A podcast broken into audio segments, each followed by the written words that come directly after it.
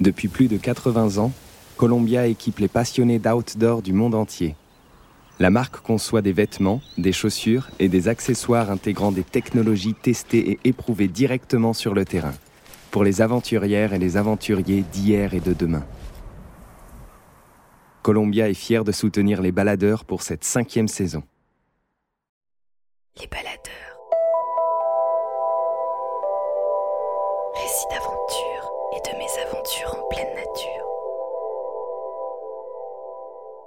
Un podcast du média Les Others.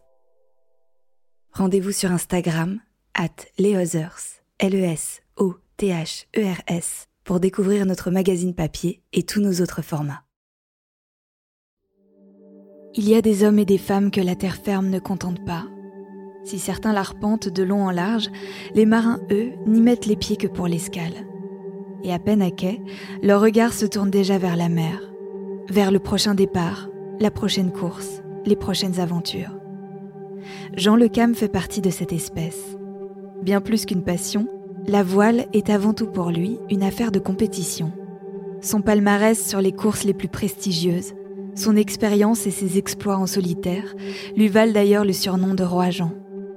À l'arrivée, il n'est pas rare de le voir danser sur le pont de son voilier pour fêter ses victoires ou remercier l'océan de l'avoir laissé rentrer à bon port. Car le roi Jean ne le sait que trop bien, la mer est imprévisible et capricieuse. Lors du Vendée Globe 2009, son navire percute un iceberg et chavire au large du Cap Horn. Réfugié dans un petit compartiment de son bateau, retourné sur l'océan, il dérive en attendant les secours, plongé dans le noir. Et en mer, patience et mer de sûreté. Nous, on fait un tour du monde en 80 jours, à la vitesse d'un Solex, ou pas loin. Et encore, on descend par le sud, on fait tout un détour. Ça veut dire quoi? Ça veut dire que la Terre, elle est toute petite, en fait. Le Vendée Globe, c'est une course qui part des Sables d'Olonne. C'est une course en solitaire sur des bateaux qu'on appelle euh, IMOCA. C'est un, type de bateau. C'est un bateau monocoque, donc une seule coque, avec euh, des normes de, largeur, de, hauteur. Donc, c'est des bateaux qui font 18 mètres de long avec des mâts qui font, on va dire, aux alentours entre 27 et 28 mètres. Ce qui donne en fait une, flotte euh, logiquement assez euh, homogène, puisque c'est tous les mêmes types de bateaux. Donc ça part des Sables d'Olonne, ça descend vers les îles de Canaries, Cap-Vert, on passe l'équateur. Ensuite, on longe le Brésil pour des questions météo, on contourne l'Afrique du Sud, d'assez loin d'ailleurs, et ensuite, on se dirige vers euh, l'Australie, Nouvelle-Zélande. Et ensuite, c'est l'océan euh, Pacifique qui nous amène directement au Cap Horn. Et au Cap Horn, on tourne à gauche et on remonte en fait l'Atlantique Sud, euh, l'Équateur et retour au Sable C'est une course qui dure surtout dans les 80 jours à peu près. Et donc on traverse une grande partie des, mers du globe, puisqu'on fait le tour du monde. Donc c'est ça sa particularité, on va dire. Bah, une journée de navigation, elle, est forcément... Euh, c'est forcément la météo qui est déjà le chef d'orchestre. Hein. parce qu'il n'y a pas de journée qui se ressemble, parce que la mer est à chaque fois différente. La météo, ben, il faut, on est toujours... Euh, au moins deux fois par jour en train de, de regarder les nouveaux fichiers météo. Après, bah, il y a tous euh, les réglages du bateau, la stratégie, se nourrir, contrôler l'énergie. Si on n'a plus d'énergie, on n'a plus d'eau parce qu'on a un dessalinisateur, c'est-à-dire on fabrique l'eau à bord du bateau. Ça, c'est la première chose de la sécurité, l'eau. Se reposer, si on peut. Régler le bateau, changer de voile éventuellement. Ce qu'il y a, c'est que sur une course, comme le vent des globes, en fait, le, le temps passe très vite par rapport à, quand tu es à terre. On n'a pas la même notion du temps. C'est assez étonnant Je pense qu'on est très très euh, on a on a l'esprit tout le temps en alerte et Et, donc voilà, il y a toujours quelque chose à faire, toujours voilà, t'es en compétition quand même. Donc le 6 janvier 2009, il s'est passé que je fais le dernier empannage. Enfin, empannage, c'est un virement de bord au portant. Donc, on, change la mur. Là, je remontais vers la maison, on va dire. Et là, là, il y a eu un choc et, j'ai perdu en fait euh, une partie de la quille. La quille, c'est la partie qui, est immergée du bateau, qui stabilise le bateau. Là, du coup, le bateau est devenu instable et puis il a, il a lentement chaviré. Là, je suis euh, au Cap Horn, à 200 000, donc 200 000, ça fait 380 euh, km à peu près du Cap Horn. Donc assez proche finalement, puisque c'est la fin du Pacifique. Mais c'est l'endroit qui était le plus sud. Donc il y a toujours dans ces endroits-là des, justement des petits icebergs qu'on appelle les growlers. Et c'est, je pense que j'ai percuté un de ces petits growlers que j'ai heurté avec, la quille et qui a, qui a séparé le bulbe de, la quille. Donc c'est au moment où j'ai vu l'eau arriver par le hublot, là j'ai dit bon, quand le mât commence à toucher l'eau, là tu te dis euh, il y a un gros gros problème.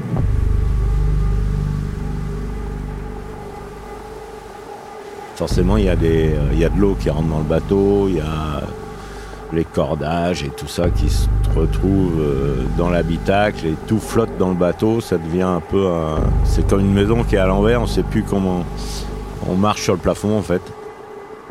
Donc on n'a pas forcément cette habitude-là. L'eau à l'intérieur du bateau, euh, ça détruit tout. Hein. On sait bien que l'eau est est incompressible, donc c'est des c'est des vrais coups de bélier en permanence, donc euh, ça détruit tout. Et là, je remonte euh, vers l'avant du bateau parce que l'arrière était très enfoncé dans l'eau pour essayer de, trouver un endroit sec. Et là, je me retrouve dans la soute, euh, la soute à voile en fait, qui était à l'envers. Il, y a un capot forcément dans la soute à voile puisqu'il faut bien amener les voiles à l'intérieur du bateau. Et en fait, avec les phénomènes de houle, de pression, dépression, parce que quand le bateau monte et descend dans la houle, ça a eu l'effet d'ouvrir ce capot. Et donc dans cet endroit que je pensais sec, l'eau a envahi le compartiment et donc je suis allé dans le compartiment le plus avant hein, pour trouver cet endroit sec. Puis là j'arrive dans ce compartiment avant et là je ferme, puisque là c'était un compartiment étanche, je ferme la trappe.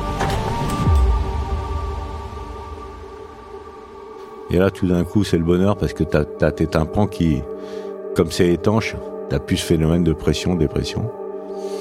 Et puis là, j'ai essayé bah, d'installer un petit campement, en fait.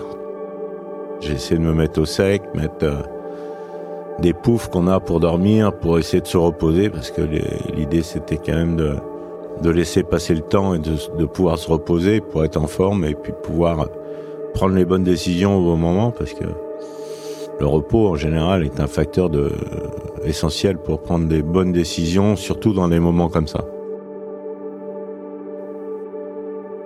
Quand tout flottait dans le bateau à l'envers, j'ai essayé de récupérer tout ce qui était euh, utile, la pharmacie, de l'eau, de la nourriture qui flottait, etc., euh, etc. Le maximum de trucs pour essayer de faire mon campement le, plus confortable possible et puis le, et puis être surtout dans la durée. Et là, j'avais des éponges, un seau, et là, j'ai pris le temps de bien tout sécher parce que je savais que c'était ne pas être les pieds dans l'eau pour pouvoir se changer, etc. C'est important, surtout quand il fait très froid, de pas être dans l'humidité. C'est des facteurs essentiels. Et puis euh, par la suite, bah, il faut aller essayer d'enfiler une combinaison de survie parce que parce que la, la, grosse problématique c'est qu'il fait froid. Il fait 6 degrés, 7 degrés. Donc euh, l'histoire c'est de ne pas mourir euh, d'hypothermie en fait.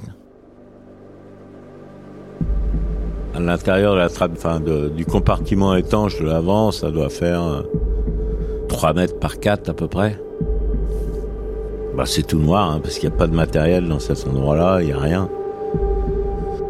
Mon inquiétude, c'était de savoir combien de temps je pouvais rester dans une petite pièce sans air, complètement étanche. On sait que sans boire, on peut rester 4-5 jours, pas beaucoup plus. Parce qu'après, les facultés intellectuelles commencent à décroître, et puis là, ça peut être la misère. Mais dans un petit espace comme ça, j'avais aucune idée de savoir combien de temps je pouvais respirer. Là, je commence à, prévoir et puis euh, me dire que le temps est, un ami, donc il faut que je, faut que je laisse passer le temps de la façon la plus euh, agréable possible, on va dire. Et là, ben, c'est de se trouver un endroit pour se reposer, pour s'allonger et pour attendre, en fait. Parce que j'avais prévu, je me suis dit, il faut que je prévoie vraiment du temps, deux jours, trois jours, quatre jours parce que je sais que les, secours dans cette, euh, dans cette région-là ne sont pas faciles. Tu arrives quand même à te reposer. On sait que dans beaucoup de situations, la patience est quand même un, est quand même assez essentielle dans ce qu'on fait. C'est des courses qui sont longues et si tu t'emportes de trop, euh, tu vas pas au bout. Donc on a quand même une faculté, une capacité à attendre.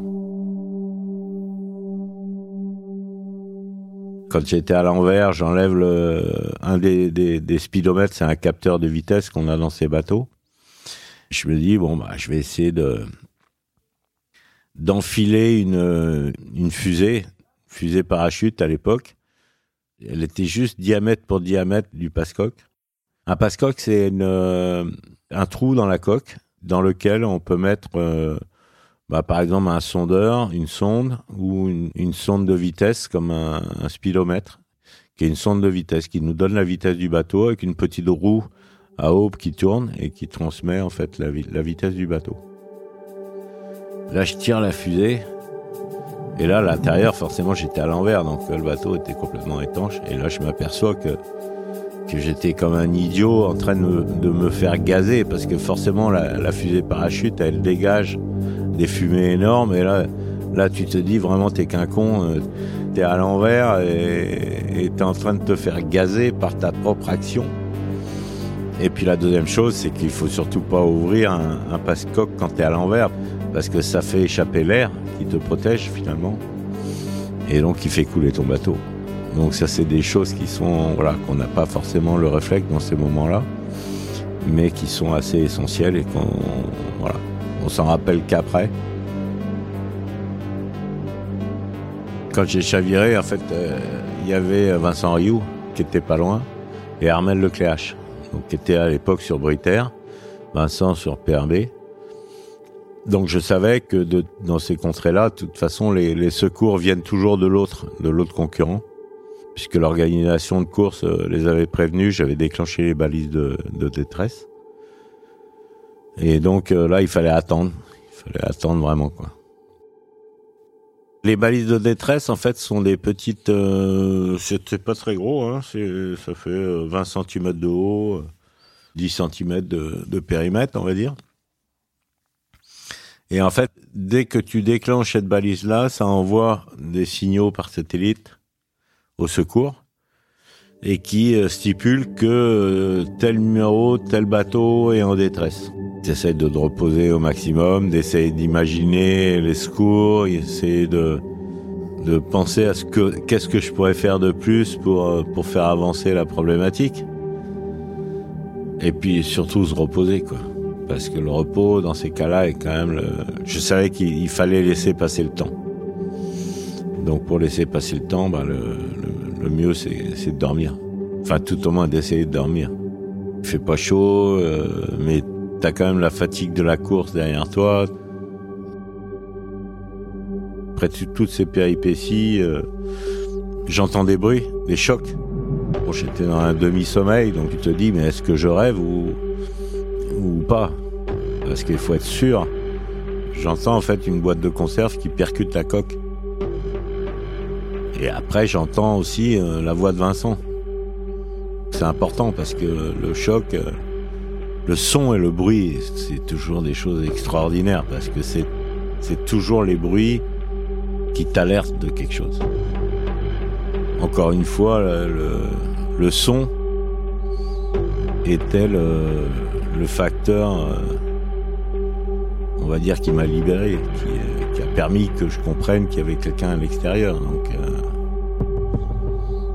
Là, si, si je sors du bateau et qu'il n'y a personne dehors, là, ça peut être la catastrophe. Parce que là, autant à l'intérieur du bateau, tu es en sécurité, autant à l'extérieur, euh, il peut y avoir des vagues qui, qui balayent, puis t'es pas dans une situation stable, t'es pas calé. Il faut être sûr, quand tu sors du bateau, qu'il y ait quelqu'un dehors. Ça, c'était un des facteurs un, euh, petit peu angoissants, on va dire. Et là, je commence à m'organiser pour sortir du bateau, donc dans une trappe de survie qui était à l'arrière du bateau. J'essaye de, d'essayer de, ranger un peu les, les obstacles qui, pourraient m'empêcher de, de sortir du bateau, parce que dans ces cas-là, il faut faire attention aux suraccidents, hein, c'est toujours pareil. Et puis à un moment, bon, bah, je décide d'y aller, quoi. Et je sors je fais une première plongée à l'intérieur du bateau parce que tout l'arrière était sous l'eau. Et puis là, dans, la, dans un premier temps, j'ouvre la trappe de survie. Une fois que tu es sorti du bateau, il faut penser à la suite. C'est-à-dire de, pouvoir toujours avoir une main sur le bateau parce que les bateaux dérivent dans ces cas-là. Et donc, euh, voilà, je sors les pieds devant, puis je m'accroche euh, et je réussis à monter sur le bateau à l'envers et m'accrocher à un des safrans. Le safran, c'est le gouvernail du bateau, en fait, parce qu'il y avait de la mer, donc pour pas se faire éjecter. Le moment quand même le plus fantastique, c'est que quand tu sors ta tête de l'eau et que tu vois les bateaux qui sont là, puisqu'il y avait euh, Vincent et Armel qui étaient là. Là, c'est un gros soulagement. Mais t'es pas encore sauvé. Je sais qu'il faut pas non plus euh, s'emporter, il faut rester euh, bien accroché au bateau avec le safran. Mais je sais quand même que voilà, on est sur le bon chemin. Parce qu'à l'inverse, si j'avais rêvé que les bateaux étaient là et qu'ils n'étaient pas là, là pour le coup ça aurait été euh, une autre histoire. J'ai jamais douté. Parce que je me dis toujours que ça se passe mieux que ce qu'on imagine. Et c'est bien souvent, l'être humain voit toujours les choses euh, euh, pires qu'elles ne sont. Et bon, globalement, euh, en moyenne, ça se passe toujours mieux que ce qu'on imagine. Et heureusement que la, que la peur ne m'a pas gagné, parce que là, pour le coup, il est très possible que je m'en sorte pas. Parce que la peur peut être très néfaste tu peux être paralysé, tu peux être totalement inactif. Donc euh, ça, c'était une vraie, chance. Donc Vincent fait des allers-retours autour du bateau, essaie de me passer un, cordage. Il passe euh, plusieurs fois, il essaie de le balancer, j'arrive pas à l'attraper. Et puis là, tu sautes pas du bateau comme un, tu vois, pour essayer de l'attraper. Il faut vraiment que tu l'aies en main et après ça, tu te la marques, tu l'attaches autour de toi.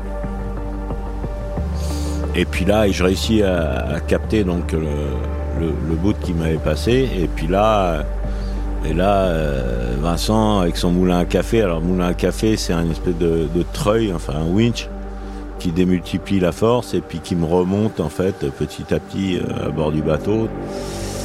En faisant ces allers-retours, euh, Vincent percute la quille du bateau qui était inclinée et casse une des barres de flèche qui tenait le mât. Son mât était basculé sur le côté.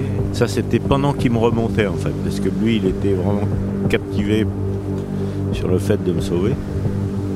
Et moi, j'étais derrière, accroché au bout comme un macro, avec Vincent qui, qui fait de la pêche au gros, on va dire. Le gros, c'est moi. Donc, euh, et moi, je vois la situation, en fait, de derrière. Je vois la quille du bateau et euh, donc Vincent qui fait, dos à l'avant de son bateau, donc qui, ne voit pas. Et là, je vois le, choc de l'Oudriga avec la quille et le mât qui tombe, mais pas complètement. Il tombe aux trois quarts, on va dire, un fort angle sur le côté. Là, il me remonte sur le bateau. Là, je monte sur le bateau, bon, et puis là, je dis, bon, attends, il faut qu'on répare. Je dis, bon, on va essayer de faire euh, le plus bel empannage de notre vie, c'est-à-dire que le mât était complètement euh, couché sous le vent. On met le bateau avec le vent de l'autre côté. Et là, il y a tout le gréement qui se redresse et qui se, qui se met en ordre. Et là, c'est un moment magique. Et ensuite, on arrive donc, euh, on arrive au Cap Horn. Donc, on passe le Cap Horn en double pour une course en solitaire. C'est pas banal on continue, on continue, et puis donc on faisait route vers euh, Ushuaia. Et puis là, on, démat. Le, le, mât tombe, là, c'est irrécupérable. La réparation qu'on avait faite de l'autre côté, on avait fait un bricolage qui n'a pas tenu et, et le mât tombe.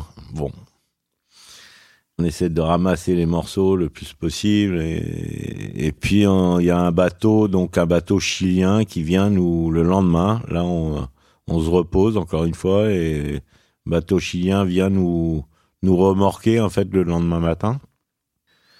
Et là, on se retrouve euh, dans un premier temps à Porto Williams, qui est une, une, île dans le canal du Beagle, pas très loin d'Ushuaia, mais qui est au Chili puisqu'on était dans les eaux euh, chiliennes, donc euh, je débarque même pas. Et là, on me dit, ben non, vous n'avez pas de papier, vous n'avez pas de passeport, vous pouvez pas débarquer. Euh, je suis resté là-bas et il y avait Isabelle Autissier qui était sur place. Et au bout de quelques jours, j'ai réussi quand même à mettre le pied à terre et puis et voilà. Donc c'est des histoires assez particulières, on va dire comment on appréhende la notion du risque. Euh, on, est, on est sur des bateaux qu'on connaît quand même bien. Il n'y a pas beaucoup d'accidents, honnêtement. Maintenant, euh, voilà. Quand l'homme a inventé la vitesse, il a inventé l'accident. Nous, notre métier, c'est d'aller vite au bon endroit. Et loin, forcément.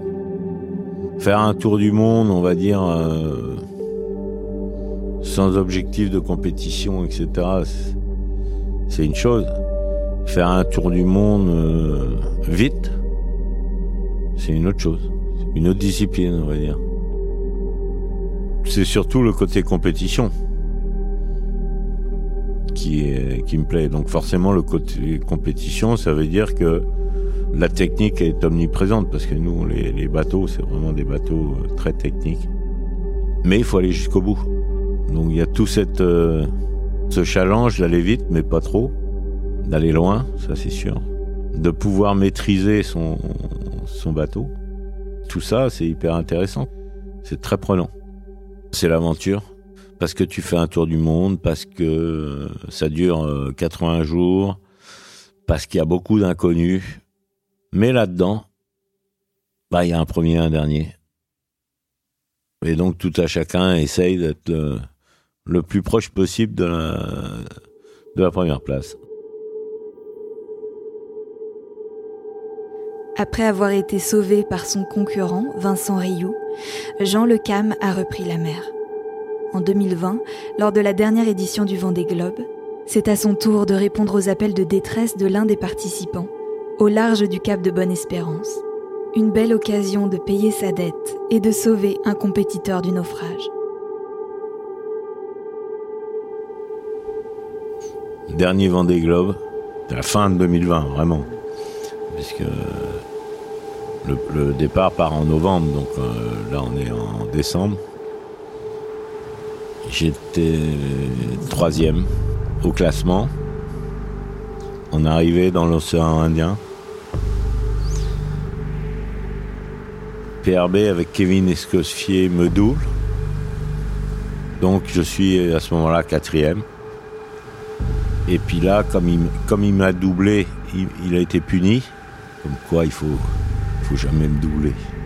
L'organisation m'appelle et me dit Jean, il y a la balise de détresse de PRB qui a été déclenchée et on n'a aucune autre nouvelle. C'est-à-dire qu'on ne sait pas ce qui s'est passé, tu sais pas si le bateau a dématé, si le bateau a perdu sa quille, tu sais pas quoi je file sur la position euh, que me donne l'organisation.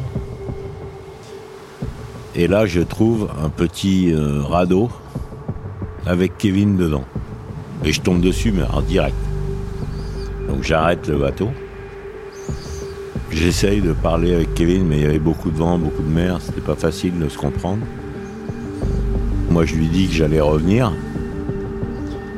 Donc je m'écarte du bateau, du, radeau de sauvetage de Kevin, et puis euh, je vais un peu plus loin pour affaler ma grand voile, pour mettre moins de toile, prendre trois riz, etc., pour bien préparer en fait la, manœuvre pour ramener euh, Kevin sur le bateau. Et là, je reviens au point GPS que j'avais euh, sur, sur mon écran d'ordinateur, et là, personne. Là, je me suis dit, mais c'est pas possible, quoi. Donc, je me suis dit, je me suis trompé. Donc, je fais des allées, des retours, etc., en espérant au moins croiser le, petit confetti qui était le radeau de survie, parce qu'un radeau de survie comme ça, ça fait. Bon, ça doit faire 3 euh, mètres de diamètre, donc c'est tout petit à l'échelle euh, d'un océan. Et là, personne. C'était en fin de journée, la nuit commençait à poindre et là je commençais à désespérer un peu. Donc j'essaye de regarder euh, sous le vent du point, c'est-à-dire que forcément le vent poussant le radeau, il pouvait se retrouver euh, sous la trajectoire du vent euh, et toujours rien. Là ça commence à sentir mauvais je me dis là, si j'ai plus de position GPS trouvé Kevin, c'est comme euh, une aiguille dans une botte de foin. Hein. C'est pas compliqué, c'est une mission impossible.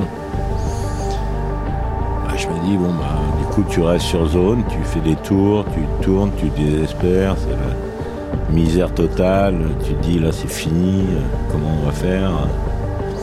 L'autre problématique, c'était le suraccident. Parce que si tu cherches, en fait, quelqu'un qui où le bateau s'est cassé en deux, donc il, a, aurait été possible que je tape son bateau et que, je, qu'on mette deux radeaux de survie à l'eau. Là, ça aurait été.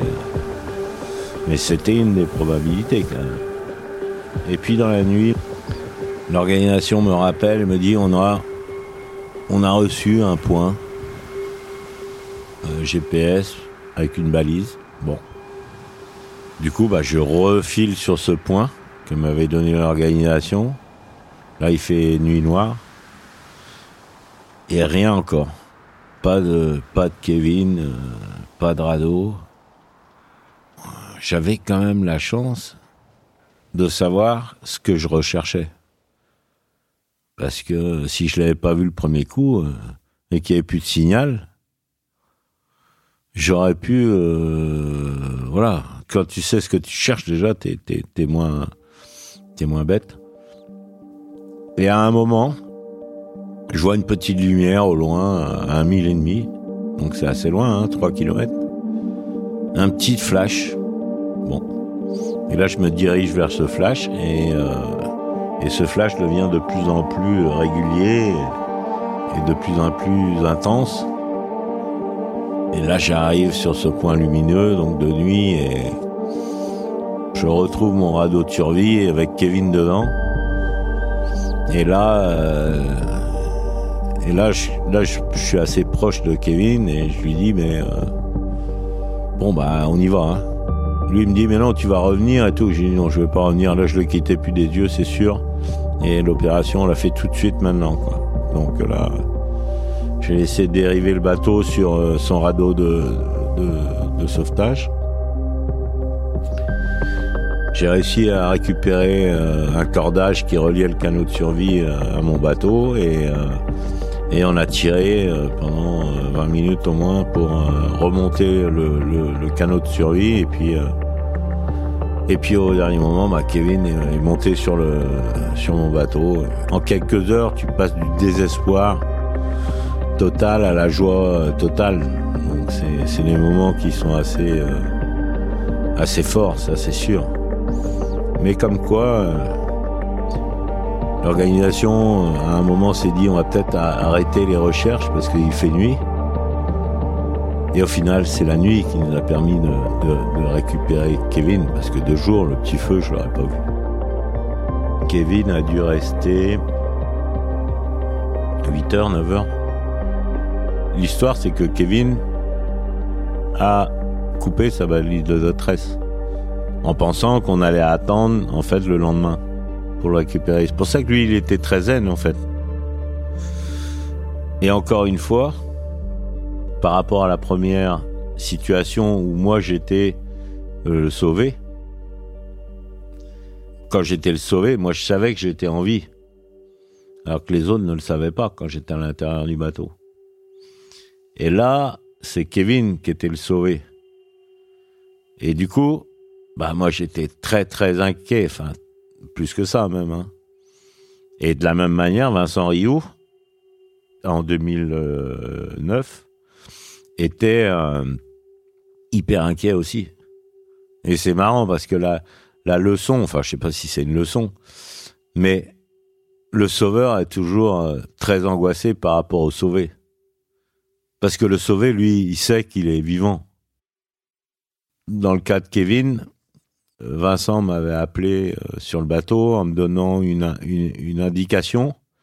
Parce que moi, j'avais vu euh, Kevin, j'avais vu qu'il avait, il était en rouge. Et Vincent m'a appelé parce qu'il s'occupait du projet de Kevin aussi, et ses cirés étaient verts. Donc ça, c'était une des informations les plus euh, les plus importantes parce que ça voulait dire qu'il était en combinaison de survie parce que sa combinaison de survie était rouge. Comme quoi les codes couleurs, faut peut-être que la combinaison de survie ne soit pas de la même couleur que les cirés. Les combinaisons de survie en général, euh, c'est euh, rouge, euh, rouge et noir. Et tu pouvais très bien avoir un ciré rouge et noir. Ça m'a donné l'information qu'il était en combinaison de survie, ça veut dire que le froid n'était pas un problème. Ce qui est un, facteur essentiel pour, euh, dans les deux cas de figure d'ailleurs. Hein. Il est monté par l'arrière du bateau parce que le bateau continuait quand même à avancer un tout petit peu, ce qui était difficile d'ailleurs parce que le radeau de, sauvetage, il a des, des espèces de poches qui l'empêchent de dériver, qui minimisent la dérive. Mais forcément, quand tu tires le radeau que le bateau avance, est très difficile d'arrêter ces bateaux-là ou alors tu pars en marche arrière, et là ça peut être encore pire. Donc euh, il y a beaucoup de traînées, beaucoup de force pour ramener le, radeau. Et lui, bah, par où il est rentré? Il est rentré par l'arrière du bateau, qui est, l'endroit le plus accessible du bateau, assez bas. Donc euh, il s'est glissé sous la barre d'écoute.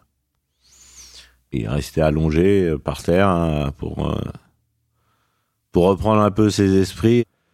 Parce que, en fait, quand j'arrive euh, à côté du radeau, donc de nuit, euh, quand j'arrive à côté du, radeau de survie, le bateau continue à avancer. Donc là, j'avais demandé à l'organisation euh, de pouvoir déplomber l'arbre d'hélice parce qu'il est, on a une sécurité parce qu'on n'a pas le droit d'utiliser le moteur en course.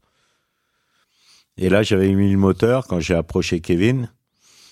Et là, le bateau continue à avancer, donc j'avais mis le moteur en marche arrière forcément, pour essayer d'être le plus lent possible et pouvoir juste que le bateau euh, dérape en latéral.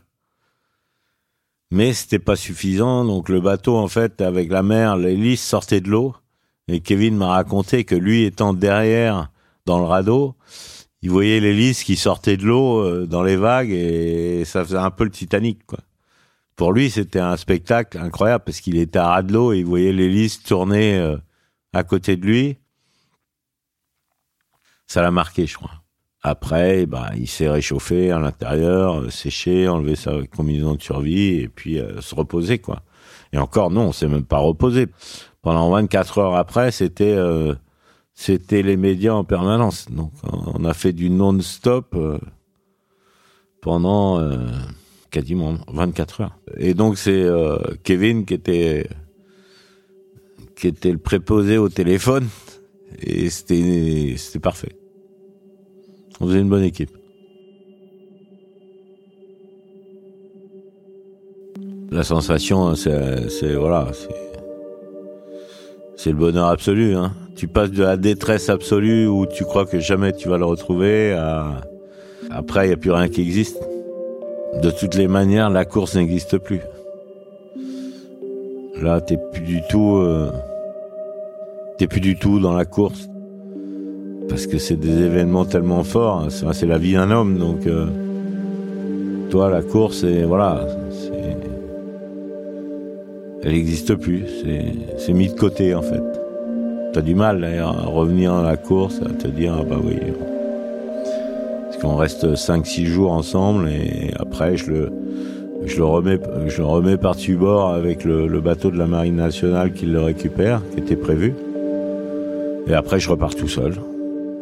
C'est vrai que c'est pas facile. La suite de la course, après, donc je remets à l'eau, je repars tout seul. 24 heures après, je m'aperçois que le bateau a des problèmes de structure sur l'avant. Là, il fallait que je répare parce que sinon, c'était moi qui coulais. J'ai fait une première réparation. Donc ça, c'était euh, au milieu de l'océan Indien. Après les Kerguelen. Tout va bien, je continue. Et au milieu du Pacifique, pouf, ça recasse. Et là, il me restait encore les lattes de grand voile. On, amène toujours des lattes de, rechange euh, sur un tour du monde pour que donc les lattes sont des, espèces de, barreaux en carbone qui tiennent en fait la qu'on enfile dans, les dans la grand voile pour pour euh, stabiliser la voile. Là, je fais des renforts avec ces lattes de carbone qui me restaient et avec le reste de colle que j'avais. Enfin bon. Et là, là, là j'en avais vraiment marre. Et là, c'était ouais milieu de Pacifique. Et puis je dis bon, ben, on va peut-être euh, prévoir de s'arrêter au Cap Horn ou quelque chose comme ça. C'était en plein Covid, donc en plein Covid au Chili, euh, si tu t'arrêtais, tu t'arrêtais pour de bon parce qu'on ne te laissait pas repartir, ça c'est sûr.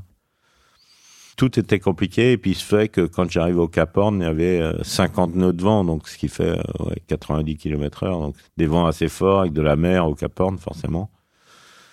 Donc je me dis bon bah tant qu'à faire, je vais m'écarter complètement de la côte pour avoir moins de mer. Après, je remonte vers le, vers le nord.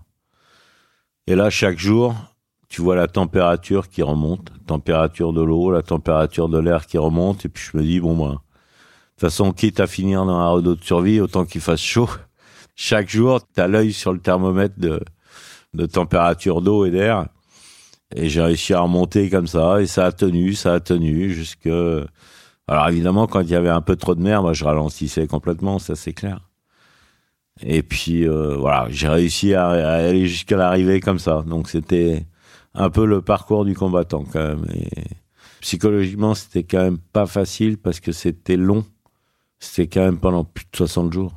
Donc c'était euh, un vent des globes très particulier. C'est pour ça que la ligne d'arrivée avait une réelle saveur.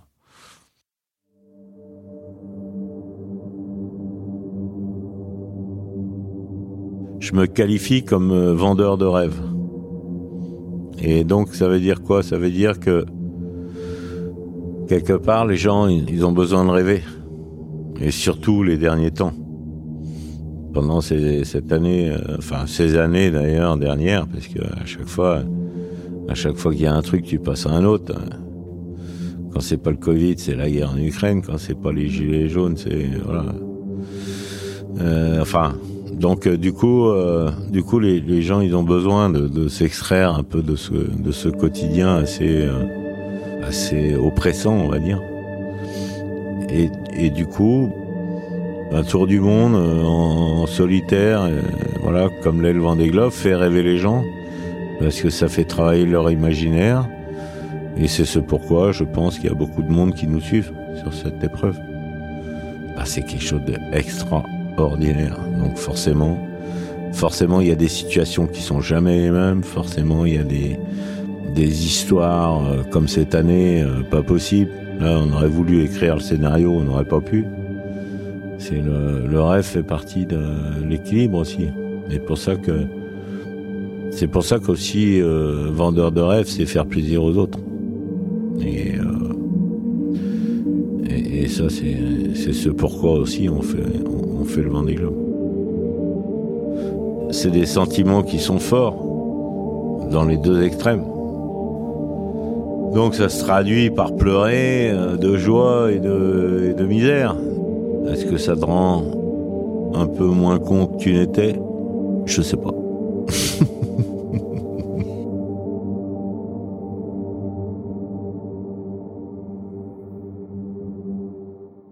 Après avoir porté secours à Kevin Escoffier, Jean Lecam naviguera pendant plus d'un mois avec un bateau qui prend l'eau et une côte cassée.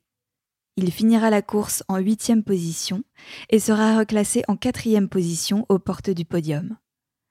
Aujourd'hui, le marin de 63 ans cherche des fonds pour préparer son nouveau bateau pour le Vendée Globe 2024. Merci à Jean Lecam pour son témoignage et merci à vous d'avoir écouté cet épisode. Les Baladeurs est un podcast du magazine Les Others. Cet épisode a été réalisé par Thomas Fir en collaboration avec Nicolas Alberti. Une histoire montée par Chloé Vibo et Capucine Lebeau et présentée par Clément Saccard. La musique originale a été composée par Nicolas de Ferrand avec une musique additionnelle de Michael Boga et le mixage a été assuré par Laurie Galigani. On se retrouve dans 15 jours pour la dernière aventure de la saison. À très bientôt.